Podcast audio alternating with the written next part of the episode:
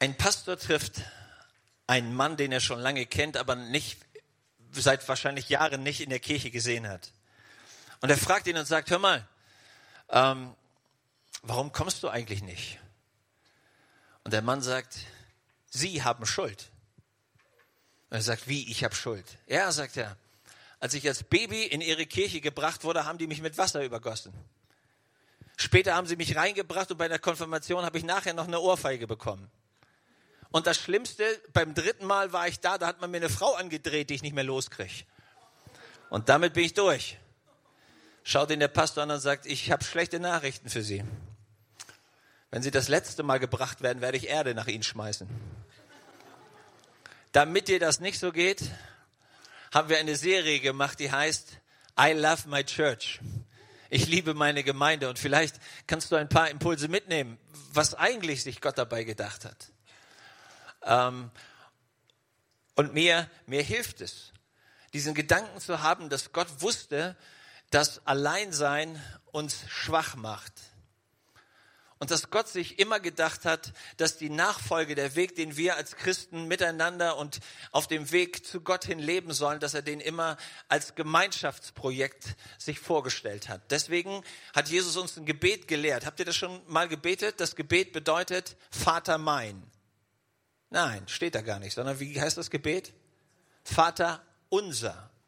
Also das ist Plural. Das bedeutet, dass Gott immer schon davon ausgegangen ist, dass wir in diesem Weg mit ihm miteinander unterwegs sein sollen. Das ist der Grund, warum Babys nicht einfach geboren werden, um sich dann selber in dieser Welt zu überlassen, sondern sie werden in eine Familie hineingeboren, weil Gott das so geplant hat und wusste, dass wir es nicht alleine wirklich gut hinbringen. Wir brauchen den anderen. Ich war neulich in Pforzheim und ich laufe da durch diese Fußgängerpassage und ich sehe einen Mann. Und dieser Mann war kurios. Der konnte alles gleichzeitig. Der hatte Schellen an den Füßen, einen, Zug, mit dem er eine Trommel hinten auf seinem Rücken bedienen konnte. Er hielt eine Gitarre, hatte eine Mundharmonika und sang irgendwie auch noch. Cool. Klang nicht besonders schön, aber sah irgendwie toll aus. Und ich dachte, kurios, eine One-Man-Band. Irgendwie nett. Und dann überlegte ich, dass ich vor gut zwei Jahren in einem Konzert war, da waren 80 Philharmoniker, es gab einen Dirigenten, jeder konnte sein Instrument, auf den gemeinsamen Einsatz wussten alle, was sie spielen sollten. Was denkt ihr, was hat sich besser angehört? Ja, gar keine Frage. Es war unglaublich, all diese Fachleute zu sehen, wo jeder sein Instrument beherrschte, wo jeder genau wusste, was er machen sollte. Und als die dann miteinander in Harmonie eingesetzt wurden, war es ein unglaublicher Klang, als sie so an äh, Sinfonien begannen zu spielen. Und ich dachte, ja, man kann ein Man, ein Man Band Show machen. Aber das klingt weder richtig gut, noch ist es äh, wirklich befriedigend viel besser ist, wenn jeder seinen Part spielt. Und plötzlich merken wir, genauso hat sich Gott auch Gemeinde gedacht. Es braucht nicht die Ein-Man-Show, du musst das gar nicht machen. Wo Christen denken, sie müssen alleine so nach diesem individuellen Gedanken irgendwie sich ihren Weg bahnen, möglichst noch mit der Machete und dann durch den Dschungel des Lebens sich schlagen. Sieht irgendwie cool aus, aber ist völlig am Gedanken Gottes vorbei. Gott hat dich zur Gemeinschaft bestimmt so wie Kinder einen Papa brauchen, einen großen Bruder brauchen, einen Opa brauchen und alle zusammenspielend bringen dieses Kind ins Leben. So brauchst du die unterschiedlichsten Leute, die dir helfen, dein geistliches Leben und deinen Weg mit Gott zu gehen. Ein Pastor besucht einen Mann, auch den hatte er schon lange nicht gesehen. Und er trifft ihn, während er im Garten sitzt, sein Lagerfeuer macht, irgendwas drauf brät und grillt. Sie kommen ins Gespräch. Und der Mann guckt den Pastor an und sagt, Pastor, sei ehrlich, wieso brauche ich eine Gemeinde? Wieso muss ich in Gottesdienst gehen? Was, was bringt's? Der Pastor will nicht irgendeine Standardantwort von sich geben, so überlegt er, schaut sich dieses Feuerchen an und sieht, dass eine dieser Kohlen an den Rand dieses Lagerfeuers gerollt war und da erkaltet war. Und er schaut den Mann plötzlich an, nimmt seinen Finger, zeigt auf diese erkaltete Kohle und sagt, darum. Und er geht. Am nächsten Sonntag ist der Mann in der Kirche. Nachdem der Gottesdienst vorbei ist, kommt er zum Pastor und sagt, Pastor, ich habe das verstanden. Alleine verliert man das Feuer. Und das ist der Grund, einer meiner Hauptgründe, warum ich Gemeinde liebe, weil ich Menschen brauche, die mir helfen, mein Feuer in Gang zu halten. Weil immer dann, wenn ich irgendwo so Phasen habe, wo es richtig trocken ist, wo ich an Situationen schier verzweifle, wo Umstände so schwierig werden, da liebe ich das, wenn plötzlich einer neben mir steht und sagt, ey, lass uns da durchgehen. Ich stehe an deiner Seite. Manchmal rufen mich Leute an und sagen, hey, ich bete gerade für dich. Hast du das schon mal erlebt? Das macht was mit dir, stimmt's? Dieses Bewusstsein, ich muss da gar nicht alleine durch, sondern Gott hat sich glücklicherweise den Gedanken von Kirche und Gemeinde ausgedacht, dass wir miteinander so ein Leben mit Gott leben dürfen. Und in, im Hebräerbrief, das ist ganz am Ende des Neuen Testamentes, gibt es diesen Vers, der mich ganz arg berührt. Da steht Vers, in Kapitel 10, Vers 24, und lasst uns aufeinander achten und uns gegenseitig zur Liebe und zu guten Werken anfeuern. Das ist einer unserer Jobs, die wir haben, wenn wir als Christen und als Kinder Gottes miteinander unterwegs sind, uns gegenseitig anzufeuern. Das stelle ich mir so vor wie Leute, die in so einer Rennbahn, die, die anfangen zu laufen und wo du merkst, so, du bräuchtest eigentlich die, die zweite Luft. Und diese Power lässt nach und dann plötzlich siehst du, wie die, das Stadion aufsteht und wie sie anfangen, den Namen zu rufen und dich anzufeuern und mit Mal wirst du getragen. Das ist, wie sich Gott Gemeinde vorstellt. Du bist jemand, der den Nachbarn anfeuern sollte, in dem Weg mit Gott voranzugehen. Besonders wenn du merkst, dass er langsamer wird, dass er aus irgendwelchen Gründen Schwierigkeiten hat. Meine Frage an dich ist, wen hast du heute Morgen angefeuert, dass es vorangeht in seinem Leben? Genau. Ganz oft erwischen wir uns damit, dass wir das eben nicht machen. Und dann kannst du in der Kirche sitzen neben unglaublich gut aussehenden Leuten und du gehst genauso einsam nach Hause. Warum? Weil wir diesen Gedanken nicht verstanden haben.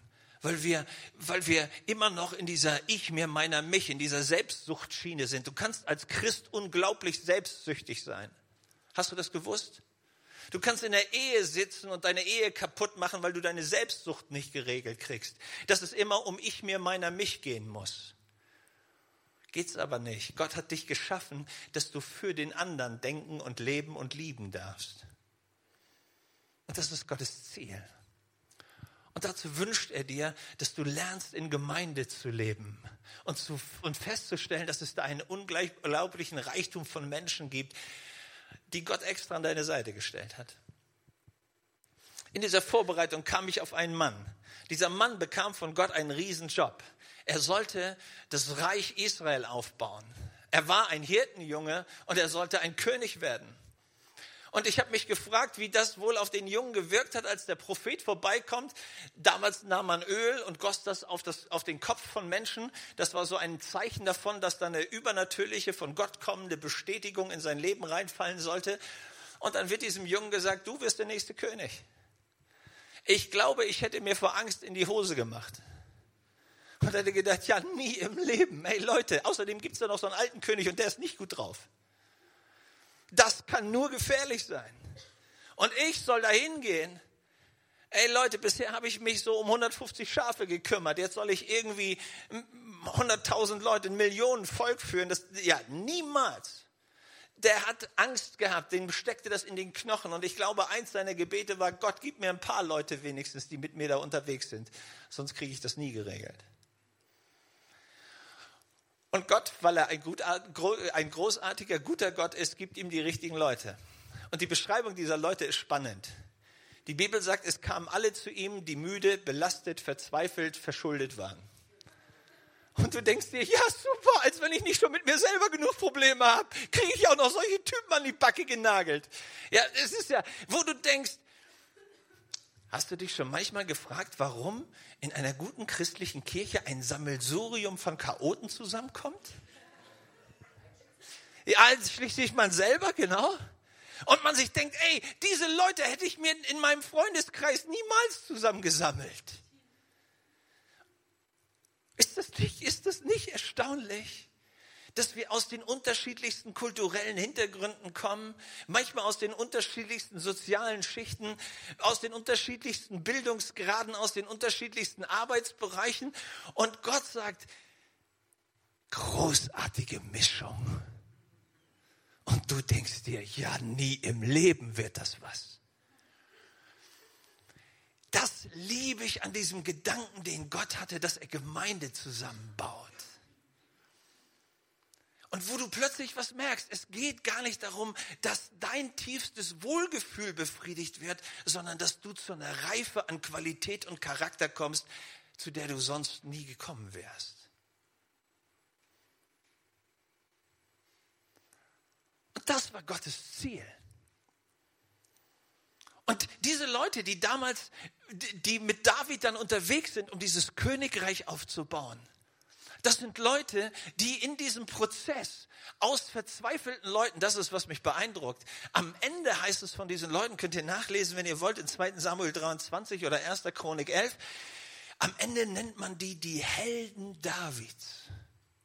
Und plötzlich war mir der Gedanke klar, Gott lässt dich in die Nachfolge Jesu Christi hineinkommen, weil er dich transformieren möchte. Du sollst nicht länger verzweifelt und ängstlich und depressiv und was immer in deinem Leben war, da sollst du nicht stehen bleiben, sondern Gott möchte dich transformieren, dass am Ende du in die Hall of Fames Gottes reinkommst dass Gott sagt, hey, ich konnte dein Leben nehmen und ich hatte so einen guten Plan. Und du warst in der Gemeinde Jesu. Das war die Schmiedestätte, die deinen Charakter herausgebracht hat. Und am Ende konntest du als ein Held enden. Wow, was für ein Plan. Das ist der Grund, warum du in der Gemeinde bist. Das ist der Grund, warum du ganz viele spannende Leute rechts und links, vorne und hinter dir hast. Das hilft dir zu wachsen. Mich hat der die erste Auffälligkeit, die mir in diesem Text entgegenkam, heißt es, und diese Leute kamen zu David nach Ziklag, als er sich vor Saul, dem König, versteckt halten musste. Und sie wurden seine Helfer im Kampf. Das erste, was mir dabei auffällt, ist, David war noch gar kein König. Der versteckte sich. Da war noch gar nichts von Größe und von Macht und von Potenzial und von großartiger Einflussnahme sichtbar, sondern in diesem Stadion war er noch klein und mickerig. Da war noch nichts Tolles. Und meine Frage war, warum gingen die Leute trotzdem hin? Weil Gemeinde nicht darin besteht, dass du irgendeiner großen Galionsfigur folgst, sondern dass du eine Vision hast von dem, was Gott tun will mit Gemeinde, nämlich sein Reich bauen. Du musst in die Gemeinde nicht gehen, weil dir der Bart oder der Nichtbart vom Pastor passt. Du musst nicht in die Gemeinde gehen, weil die Nebel oder kein Nebel haben. Du musst nicht in die Gemeinde gehen, weil die Stühle rot gepolstert sind oder blau oder grün oder was auch immer. Du musst in die Gemeinde gehen, weil da eine Vision Gottes drin ist, dass er seine Gemeinde bauen will und mit der Gemeinde diese Welt verändern will und das der Ort ist, wo die Liebe Gottes sich ausbreiten soll. Und wenn du nicht diese Vision in dein Herz nimmst, hey, wenn du Menschen folgst, Menschen werden dich enttäuschen, die werden einmal heute so und morgen so und übermorgen was anderes haben. Aber das, was du brauchst, ist dieses Ziel, dieses Brennen Gottes. Ich will diese Welt verändern und Gott hat dazu seine Gemeinde gebraucht und deswegen bin ich da. Wenn ich nach Hamburg fahren will, soll ich dir was sagen? Mir ist egal, wie der Zugschaffner aussieht. Mir ist völlig egal, ob die Polster rot, grün, blau oder gelb sind. Mir ist auch egal, ob das Ticket blau ist oder grün oder aus Pappe oder Plastik. Das ist mir alles ganz egal. Wisst ihr, was für mich entscheidend ist? Dass der Zug in die richtige Richtung fährt. Das ist der entscheidende Punkt. Und wenn es darum geht, dass Gemeinde Jesu anfängt, wirklich Einfluss zu nehmen und diese Welt mit der Liebe Gottes zu verändern, dann ist das mein Platz. Die Leute kamen weil sie diese Vision Gottes im Herzen sahen. Wir wollen ein Reich bauen, das Gott die Ehre gibt, das Einfluss nimmt in unserer Familie, das Einfluss nimmt in unseren Dörfern, das Einfluss nimmt in unseren Städten, wo immer Gott uns hingestellt hat, in meinem Job, in meinem Beruf, in meiner Firma, in meinem Angestellten-Dasein oder in, meinem, in meiner Selbstständigkeit, wo immer. Ich möchte, dass das Reich Gottes sich ausbreitet. Und dazu hat Gott seine Gemeinde gesetzt. Und die kamen als Helfer zum Kampf. Ey, das waren keine Bedenkenträger. das waren Waffenträger. Was ich begriffen habe im Leben, ich brauche keine Bedenkenträger, das habe ich schon selber genug. Aber ich brauche Waffenträger. Das sind Leute, die mit mir zusammen dieselbe Richtung laufen wollen, die mit mir diesen Kampf kämpfen wollen, die zu mir kommen und sagen, ey, lass uns in die richtige Richtung denken, in die richtige Richtung beten, lass uns in die richtige Richtung arbeiten. Das ist, was du brauchst.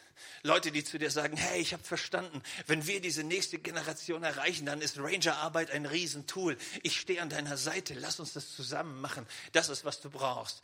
Wenn dann Leute zu dir kommen und sagen, du, aber Kinder- und Jugendarbeit ist in Deutschland schwierig geworden, dann steht man schon mit einem halben Bein im Gefängnis, wenn da irgendwas passiert. Behalt deine Weisheiten für dich. Die brauche ich nicht. Bedenken habe ich schon selber genug. Und ich sagte jedes Mal, wenn ich eine Radtour mit der Truppe mache und ich sehe, wie manche von denen Fahrrad fahren, dann habe ich, glaube ich, die stärksten Gebetszeiten, während ich auf meinem Fahrrad sitze. Ja. Sag, Herr, so viele Engel kannst du gar nicht gleichzeitig freisetzen, hoffentlich, dass die Jungs auch am Ende bei der richtigen Sache ankommen. Aber wenn du siehst, dass diese Jungs und Mädels anfangen zu beten und zu sagen, Jesus, du musst der Chef in meinem Leben sein, hey, dann habe ich Herrlichkeit Gottes. Was ist, was du bewegen willst? Bitte komm weg von diesem Punkt. Gemeinde muss dazu da sein, dass es mir gut geht. Nein, du bist da, dass es der Gemeinde gut geht. Denke mal drüber nach. Wir haben uns, wir haben uns irgendwie daran gewöhnt, dass die Gemeinde die eierlegende Wollmilchsau ist. Die muss für alles sorgen, was ich habe. Nein, muss sie nicht sondern du bist Teil davon. Und ich wünsche dir, dass du heute Morgen diesen Gedanken entdeckst, für wen könnte ich der Waffenträger sein? Wen könnte ich ermutigen? Wen könnte ich anfeuern, voranzukommen?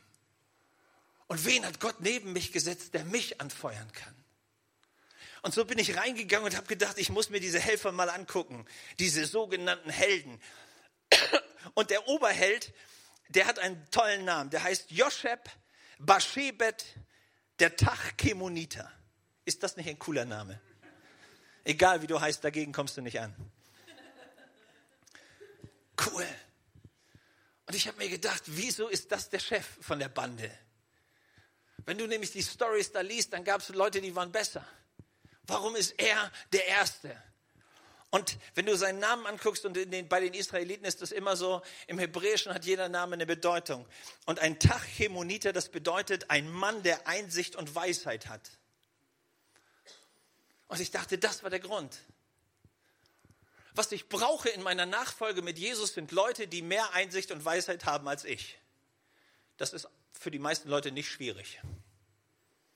Du findest immer jemanden, der mehr Weisheit hat als du, stimmt?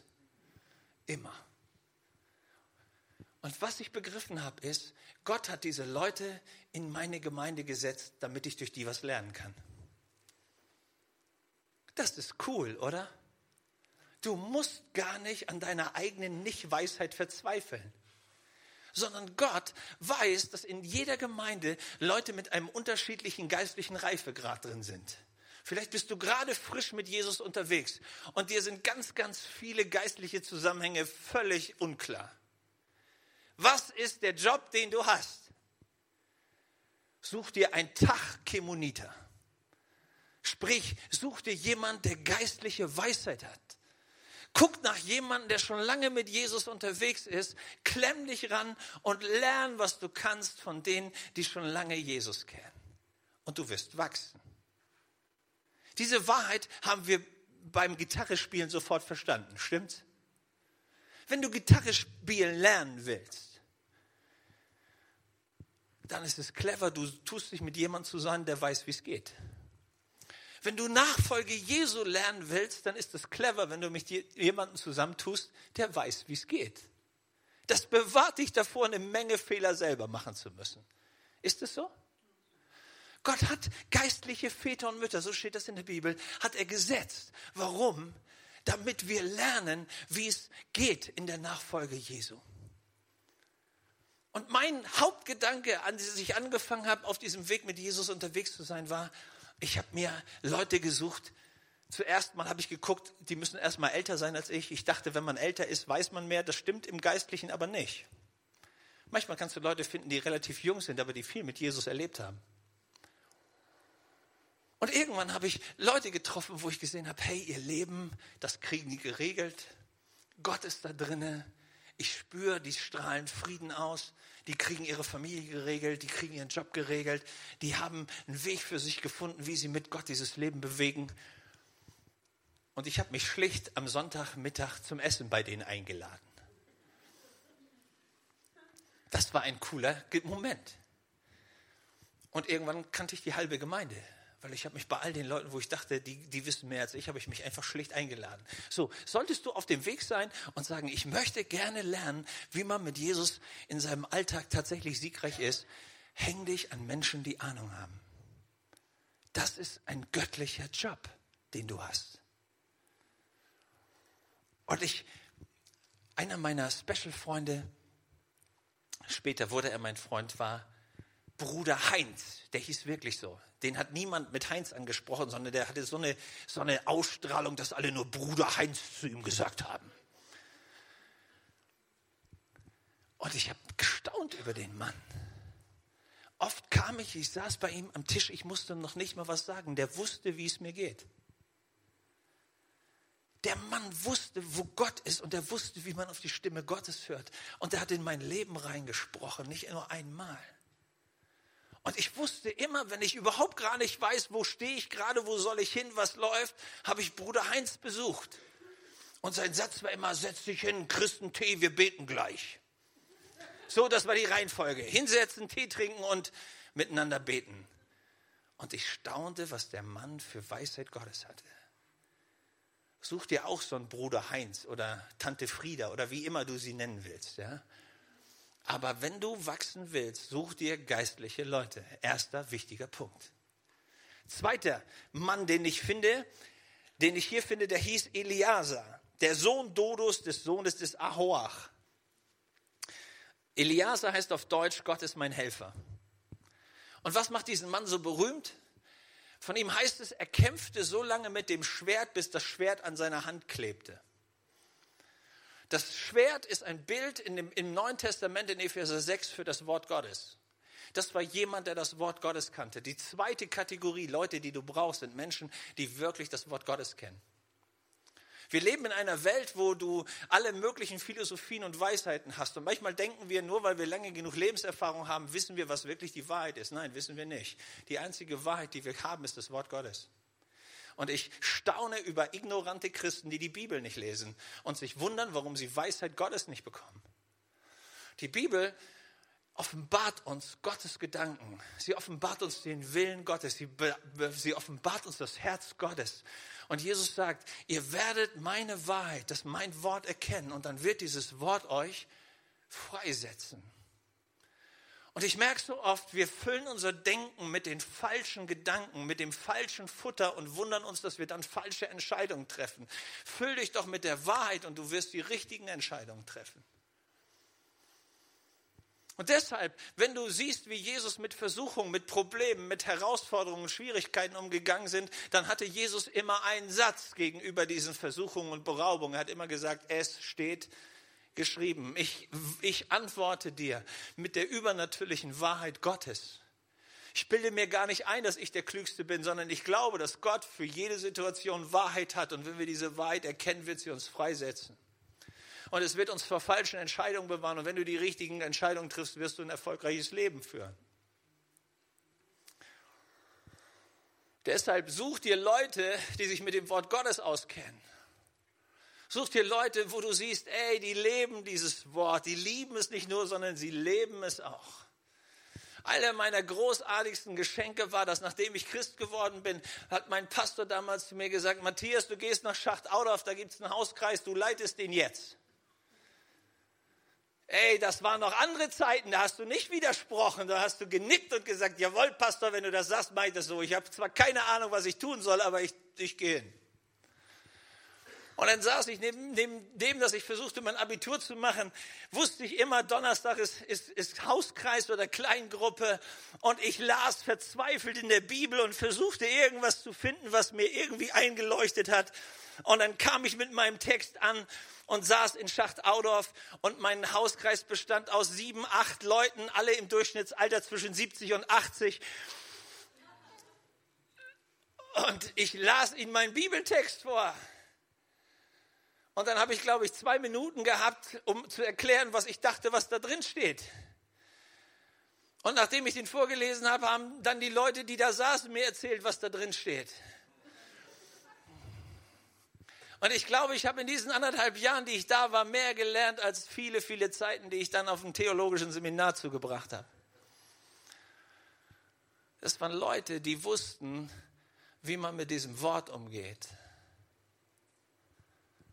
Und die konnten mir erklären, wie man dieses Wort in mein Leben umsetzt. Und dann wurde das Wort zur Wahrheit, die mich freigesetzt hat. Hey, wenn du unterwegs sein willst und wachsen willst, geh in eine Kleingruppe, wo Leute noch die Bibel lesen und auch noch verstehen, was da drin steht. Lass dir von Leuten erklären, wie es, was es bedeutet, mit diesem Schwert zu kämpfen, dieses Wort zu nehmen, um wirklich Gedankengebäude in deinem eigenen Leben zu durchbrechen. Gedankengebäude von Angst, Gedankengebäude von Jammer, von so einem Lebensstil der Depression, was immer deine Gedankenfestung ist. Dieses Wort ist wie ein Schwert und es setzt dich frei, wenn du lernst, damit umzugehen. Den dritten, den du brauchst, der hieß hier Shammah, Sohn des Age, ein Harariter. Ach, der gefällt mir auch.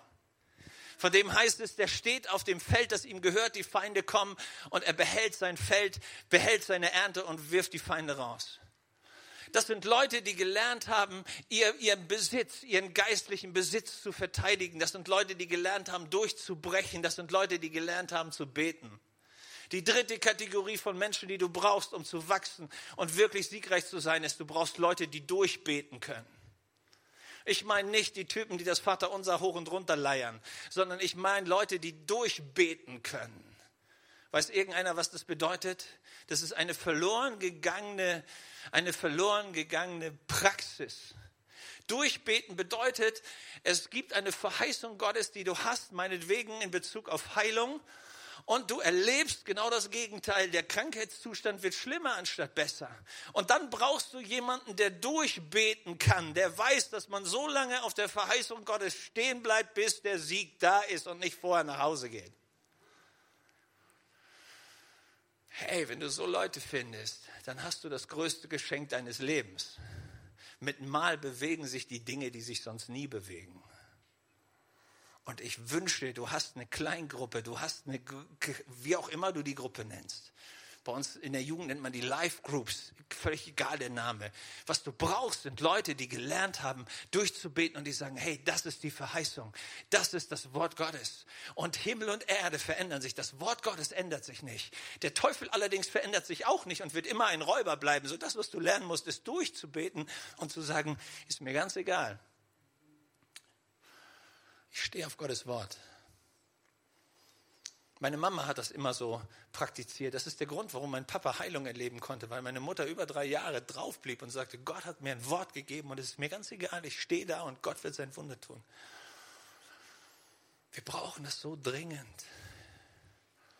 Wenn du alleine nicht durchkommst, was sagt die Bibel? Wo zwei oder drei sich einig machen in meinem Namen, da komme ich. Komm in ihre Mitte und Dinge kommen in Bewegung. So, die dritte Kategorie, Leute, die du brauchst, wenn du lernen willst zu wachsen und vom Zero zum Hero zu werden, ist nicht mein Stichwort, ähm, ist das der Punkt, wo Gott dich durchbringt. Aber Gottes Ziel ist es tatsächlich, dass du diese Transformation erlebst. Und das geht nur, indem du mit Leuten connectest und zusammen bist, die dich da weiterbringen können. Den vierten, ich, ich, ich liebe diesen vierten Mann. Der heißt Benaja. Benaja bedeutet, und diese Namensbegebung ist klasse, Gott ist mein Erbauer. Und wenn du weißt, dass Gott auf deiner Seite ist und dein Erbauer ist, dann machst du manchmal Dinge, die andere völlig unverständlich finden. Von ihm heißt es, er liebte es, Löwen zu jagen. Die Bibel ist simpel in der, in der Symbolik, stimmt's? Der brüllende Löwe ist wofür immer ein Bild? Für den Feind deiner Seele, für den Teufel, genau. 1. Petrus 5. Der Teufel geht umher wie ein brüllender Löwe. Und Benaja, der Typ, der wusste, Gott baut mich auf, das war einer, der liebte es, diese Löwen zu jagen. So heißt es in dieser Story hier, an einem Schneetag ist er unterwegs und findet einen Löwen, der in einer Zisterne eingebrochen ist. Also so, eine, so, ein, so, ein, so, ein, so ein Hohlraum, in dem man eigentlich Wasser speicherte. Und der Löwe saß in dieser Zisterne. Und Benaja kommt auf einen großartigen Gedanken und sagt, Mensch, ich bin dieser Spur schon so lange nachgefolgt. Frisches Löwenfleisch schmeckt super. Ja, ein toller Pelz für meine Frau ist auch großartig. Und dann sagt die Bibel, und er sprang in die Zisterne und erlegte den Löwen. Und wir stehen da und sagen, hör mal, mein Freund, hast du keine anderen Hobbys? Das gibt's doch gar nicht. Der hätte doch auch warten können, bis das Vieh da drin verhungert ist, oder? Genau, aber dann wäre das Fleisch nicht mehr gut gewesen und der Pelz wäre auch nicht mehr toll.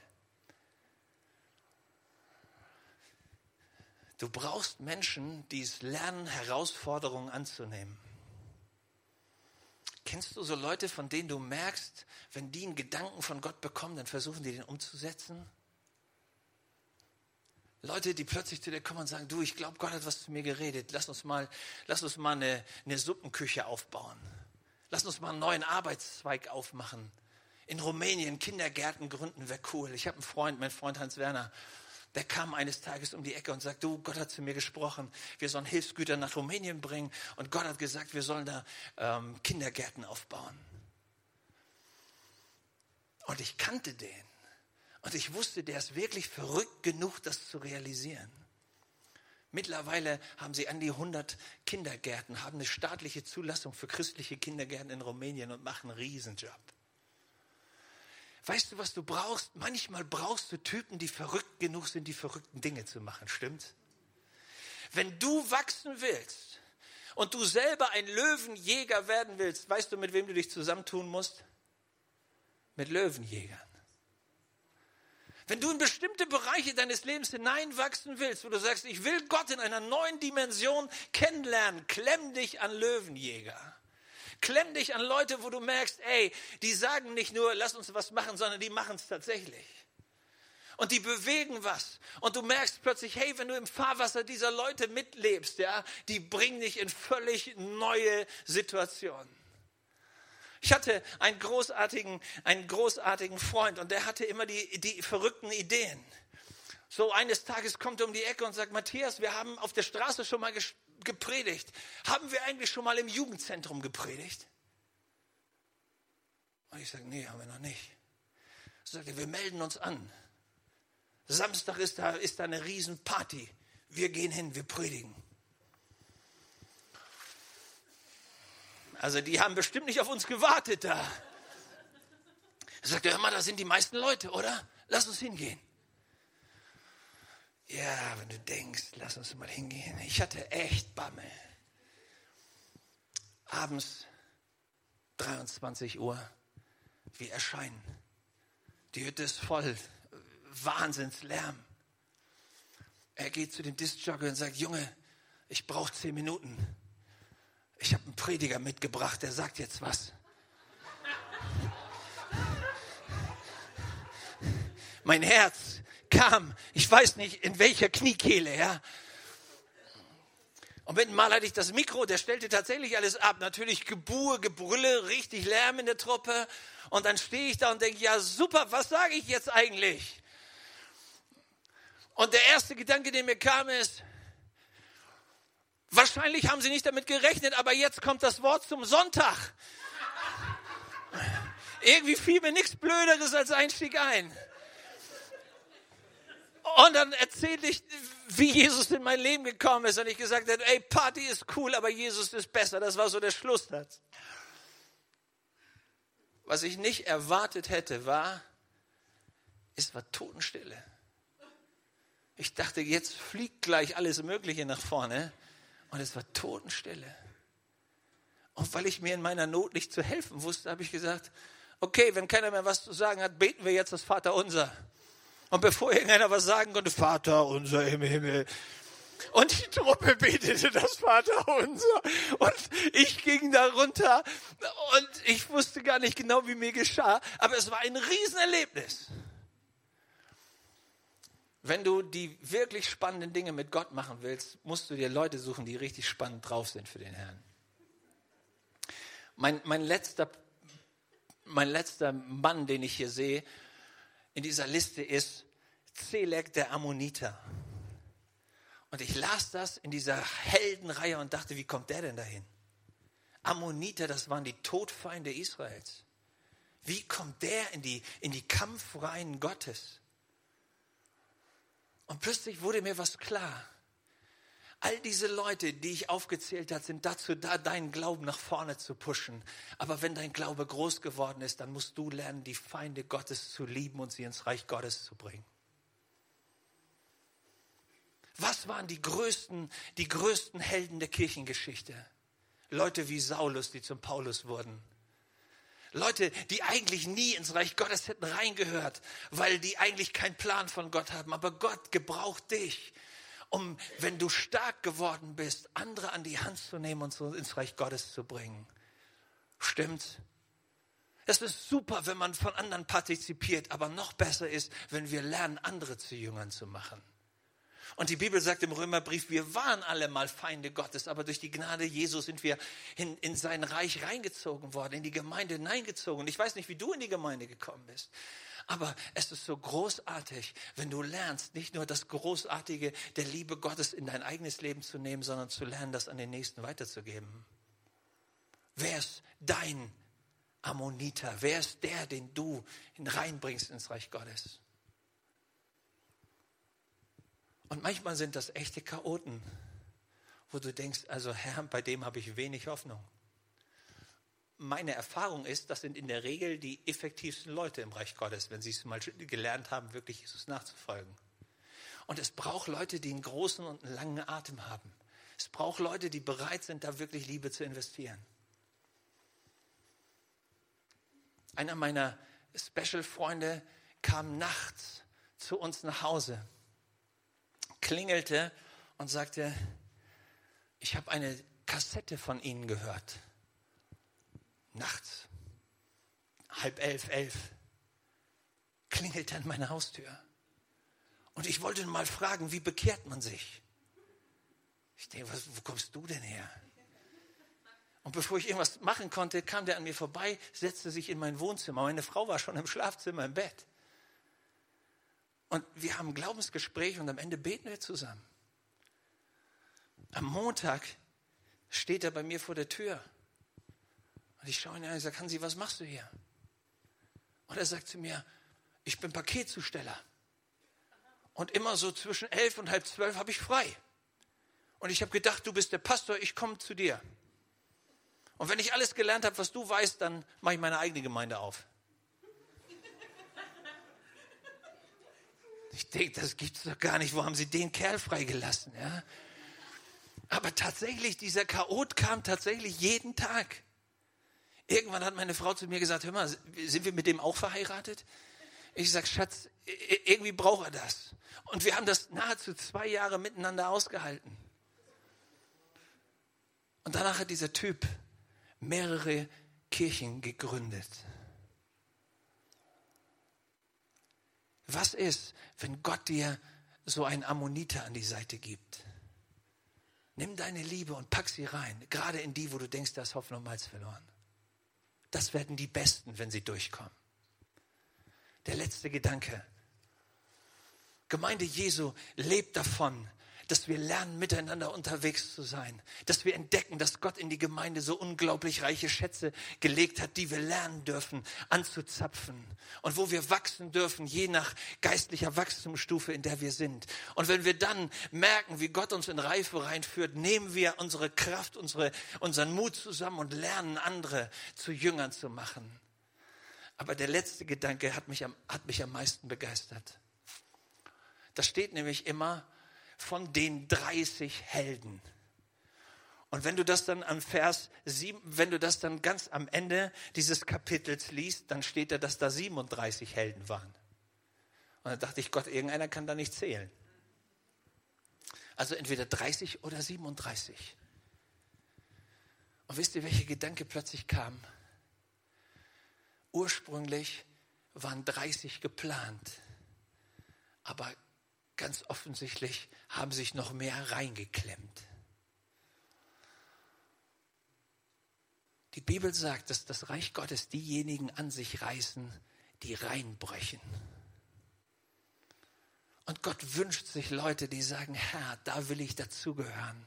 Und vielleicht waren nur 30 kontingentiert, aber Herr, lass mich auch noch rein. Ich will auch deine Gemeinde bauen. Und plötzlich erweitert Gott seine Grenze und sagt, wenn dein Herz ist, meine Gemeinde zu bauen, mein Reich zu bauen, dann habe ich für dich einen Platz. Und wenn ich noch ein paar Stühle dazustellen muss. Es gibt immer einen Platz für dich, wenn du willst. Es hat was mit deiner Herzenshaltung zu tun. Will ich Gast bleiben oder Teilhaber werden? Will ich nur jemand sein, der Gemeinde dazu missbraucht, dass meine Bedürfnisse befriedigt werden? Oder will ich jemand sein, der wächst und reift, um ein Vater für andere zu werden? Entdecke ich, dass Gemeinde Jesu Gottes Plan ist, um diese Welt zu verändern und lasse ich mich da reinbringen? Oder bleibe ich einfach dabei, mich nett berieseln zu lassen und dann bleibt Gemeinde immer ein netter Kuschelclub, aber das ist eigentlich nicht die Bestimmung. Entdecke ich, dass Gott Gemeinde und Menschen gemacht hat, um mich tatsächlich vom Zero zum Hero zu bringen? Um mich so zu transformieren, dass mein Leben den Unterschied macht, dann habe ich verstanden, dass Reich Gottes genau darin besteht. Paulus sagt mal, dass am Ende die Zielsetzung Gottes ist, uns zu Überwindern zu machen. Oder um das mit einem anderen Wort zu benutzen, um uns zu Königen und zu Priestern zu machen. Zu Leuten, die lernen im Leben mit Jesus den Unterschied zu setzen. Dazu ist Gemeinde da. Das ist der Grund, warum ich Gemeinde liebe. Das ist der Grund, warum ich es liebe, mit Menschen unterwegs zu sein, weil ich spüre, wie sie mir helfen, mein Feuer nicht zu verlieren, sondern mich anzufeuern und nach vorne zu kommen. Und vielleicht bist du hier heute Morgen und sagst dir, ey, das würde ich gerne in meinem eigenen Leben auch erleben. Wer hindert dich? 30 waren vorgesehen, 37 waren es am Ende. Vielleicht bist du der 31., 32., 33., keine Ahnung. Vielleicht brauchst du genau diesen Platz, um in deinem Leben zu wachsen. Vielleicht ist heute dieser Moment, wo du sagst, Gott, ich habe Gemeinde nie richtig verstanden, aber ich will Teil davon werden. Ich habe diesen, heute Morgen habe ich gehört, wie der Geist Gottes zu mir gesprochen hat. Hier ist dein Zuhause wachse, werde reif, werde stark und dann gib, was du hast. Und staun, wie Gott dich verändert. Und mit dir nicht nur dich verändert, sondern die Gemeinde verändert. Und durch eine Gemeinde, die lebt, wird eine Welt verändert in das Bild Gottes. Halleluja. Ich lade dich ein. Wir stehen auf, wir beten zusammen. Und wir sagen, Gott, komm. Vater, heute Morgen beten wir das. Du hast gesagt, dass deine Gemeinde alles überdauern wird. Aber egal, was der Teufel sich ausdenkt, um die Gemeinde Jesu zu zerstören, du hast eine Zukunft für deine Gemeinde. Und du hast es gesagt, Jesus, wenn wir Teil davon sein werden, dann wirst du deine Gemeinde bauen. Und Gemeinde Jesu wird diese Welt erobern. Die Liebe Gottes wird fließen von jedem von uns. Jesus und wir wollen Teil davon sein. Wir spüren, wie du uns rufst, Herr. Oh Gott, hilf uns. Und mein Gebet heute Morgen ist, Herr, dass du dieses Feuer ganz neu in unser Herz gibst durch deinen Heiligen Geist. Und wir spüren, Herr, wir brauchen das. Und wir sagen, Geist Gottes, entzünde uns. Aber Herr, wir wollen es auch lernen, einander anzufeuern in dem Weg, den wir gehen. Wir wollen lernen, Teil davon zu sein, um zu sehen, wie du deinen Plan umsetzen kannst in uns, mit uns und durch uns. Jesus, wir wollen für unsere Gemeinde beten. Wir wollen heute Morgen sagen, Herr, segne die Leitung, segne die Leiterschaft. Segne all die kleinen Gruppenleiter, all die Arbeits Berufszweige, all die Dienstgruppen, all die Menschen, die sich um Kinder, Jugendliche, Erwachsene, Senioren, wen auch immer kümmern. Vater, segne die Gemeinde, dass sie Ausstrahlung bekommt, hinein in die Stadt sozialmissionarisch zu arbeiten. Herr, öffne du uns die Türen rein in Presse und wo auch immer hin, dass das Evangelium anfängt, über unsere Grenzen hinauszulaufen. Gott, wir beten für unsere Dörfer, dass dort, wo Menschen wohnen, sie Gruppen entstehen lassen, wo dein Wort und deine Liebe gepredigt wird. Gott, wir beten über ein übernatürliches Wirken deines Heiligen Geistes, dass deine Gemeinde wieder dafür bekannt wird, dass du in mächtiger Weise darin wohnst. Halleluja, Herr. Wir geben dir die Ehre und wir danken dir, dass du dabei bist, das zu tun. Mit uns, Herr. Und Vater, wenn, wenn wir der 31. oder der 32. sind, wir wollen rein. Wir wollen Teil sein an dem guten Plan, den du hast. Weil du bist der Herr der Gemeinde und dich wollen wir ehren und lieben. Halleluja.